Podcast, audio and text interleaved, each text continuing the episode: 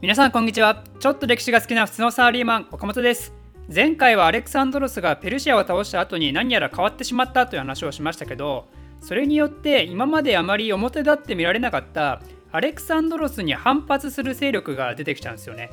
その中でも東方遠征中に大きな影響力を持ったのがパルメニオンという人物を筆頭としたグループです。パルメニオンとはそもそも誰かというとアレクサンドロスの父親のフィリッポスの時代から活躍している人物でマケドニア王国の超重鎮なんですよね。なので年齢的にもアレクサンドロスの世代というよりも自分の父親の世代なんですよ。アレクサンドロスよりも多分40以上年上なんですよね。でパルメニオンはテーベ・アテネとギリシャの覇権を争ったカイロネアの戦いの時も活躍するし今回の東方遠征も副総司令官として三大海戦全てに参加して左翼部隊の総指揮を取っていてですねまあ、詰まるところマケドニア王国のナンバー2ですよ。そんなパルメニオンという人物はもともと年が離れてることもあって大王と対立することは以前からあったんですよね。さすがに大王は無鉄砲すぎるところがあると。年寄りの知恵じゃないですけど経験豊かなパルメニオンがそんな大王に進言するようなことはよくあったわけですよでそんな長年マケドニアに仕えてるパルメニオンなんでパルメニオン自身はマケドニア中心主義をとってたからやっぱりアレクサンドロスが行っていた東方協調路線とは対立する形になってしまったわけですよ。でこの後パルメニオン派と大王はとある大きな事件を迎えることになります。まあ、だけどこの事件はねパルメニオン自身が直接大王とバトったわけではないです。その事件が起きた時にはパルメニオンはもう遠征軍の前線から離れて後方の都市に滞在したからね。事件そのものはそのパルメニオンの息子のフィロータスという人物との間に起こります。フィローダスもパルメニオンの息子というだけあってやっぱりすごく高いポジションにいたんですよ。騎兵部隊指揮官っていう誰もが憧れる最高の地位にいたんですよね。しかも年代的にはアレクサンドロスと同じですから若くしてトップ級の役職を持ってると。で自分の親はあのアレクサンドロスにすら物を言えちゃうマケドニアのナンバー2でしょ？そうなると調子乗りますよね普通の人間ならね。まあ、このフィロータスもその例に漏れることなくめちゃくちゃ傲慢な人間だったらしいんですよ、まあ、だけど一応かばうわけじゃないですけどフィロータスも勇敢な人間なんですよ。戦闘中はめっちゃ頑張るしちゃんと友達には気前よくするし慕われるような良さはあるんですよ。だけどねそのイメージを大きく覆しちゃうぐらいめっちゃ傲慢だったらしいんですよね。実の父親のパルメニオンすらお前ちょっと落ち着けって注意するぐらい調子乗ってたと。で彼はそんな人間なので彼は陰でよくアレクサンドロスのことを飛ばしてたんですよね。アレクサンドロス今なんか自分のことアジアの王だか大王だか呼んで偉そうにしてっけどあれ俺のおかげだからねみたいな。そういうのをね自分の愛人にかけてこそこそ喋るんですよ。なんかよくいますよねこういう人ね。女の前では特にかっこつけちゃうみたいな。あの上司が出世できたのも俺のおかげだけどなみたいな。実際あの人何もしてないからねみたいな。俺がいないとこの仕事回んねえかなくーみたいな。でこのフィロータスにとって不運だったのはそんな自慢しまくってる愛人がですねなんとアレクサンドロスのスパイだったんですよね。もともとアレクサンドロスの東方協調姿勢に批判的だった中で、まあ、こんなしょうもない陰口叩いてることがバレたわけですからね。これはもうアレクサンドロスからの心象最悪なことになってますよね。でそんな中でとある事件が起こります。理由は不明なんですけど PayPay の一般兵がアレクサンドロスを暗殺しようと企てたんですよ。もう PayPay すぎて計画のバックグラウンドは全然判明されてないんですけど、まあ、それはいいとしてその企てをですね気づいた人物がフィロータスに報告するわけですよ。これ大王に伝えた方が良くないですか？だけどそれフィロータス無視します。え無視するんですか？ってその伝えた人はびっくりしてでまた時間を置いてフィロータスに確認するんですよね。これやっぱどう考えても大王に伝えた方が良くないですか？でね、フィロタスも やっぱり無視します。え、また無視するんですか？ってことで、その伝えた人はもうびっくりすぎて、違う人経由で大王にそれを知らせたんですよね。で、これに勝った大王は、フィロタス何考えてんだ？ってことで、その暗殺を企てしたペペの若者たちと一緒にね、フィロタスも処刑するんですよ。まあ、そりゃそうなるでしょって感じなんですけど、どうやら事実はそんな単純なものではなくてフィロータスはどうやらはめられたっぽいんですよね。だからこのフィロータスが無視したって話はでっち上げの可能性が非常に高いらしいと。やっぱりここに至るまで大王からの信頼激落ちしたからなんとか理由をつけて陰謀によってフィロータスを処刑したかったわけですよ。でフィロータスの父親パルメニオンなんですけどついでに彼もこの後殺害されます。息子がね組織の中で非常に影響力あるようなポジションにいた人が暗殺に関わってたってことでその父親だって絶対関わってるだろうっていう理屈です。まあ実際パルベニオンがこれで息子を殺された怒りで大王に反乱を起こしてきたらまずいですからね。そうなる前にアレクサンドロスは資格を放ってパルメニオンを暗殺したわけですよ。のようにですねアレクサンドロスは自分に反対する人物に対して容赦ない仕打ちをするようになります。それがたとえ古くからマケドニアに尽力してきた組織内の人気も高いナンバー2であってもですよ。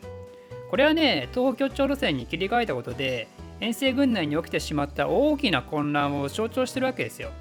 で事件はまだこれだけで終わらなくてですねそのフィロータスが死んだ後彼のポジションを2人の人物が引き継ぎます。それはヘファイスティオンとクレイトスという人物ですまずヘファイスティオンとはどういう人かというとはっきり言えばアレクサンドロスの恋人です。まあ、はっきり言えばっていうか大王の恋人という文言は正式に記録には残ってないんですけどまあでも恋人です。恋人になるぐらいだからヘファイスティオンは完全に東方協調路線に賛成してるんですよね。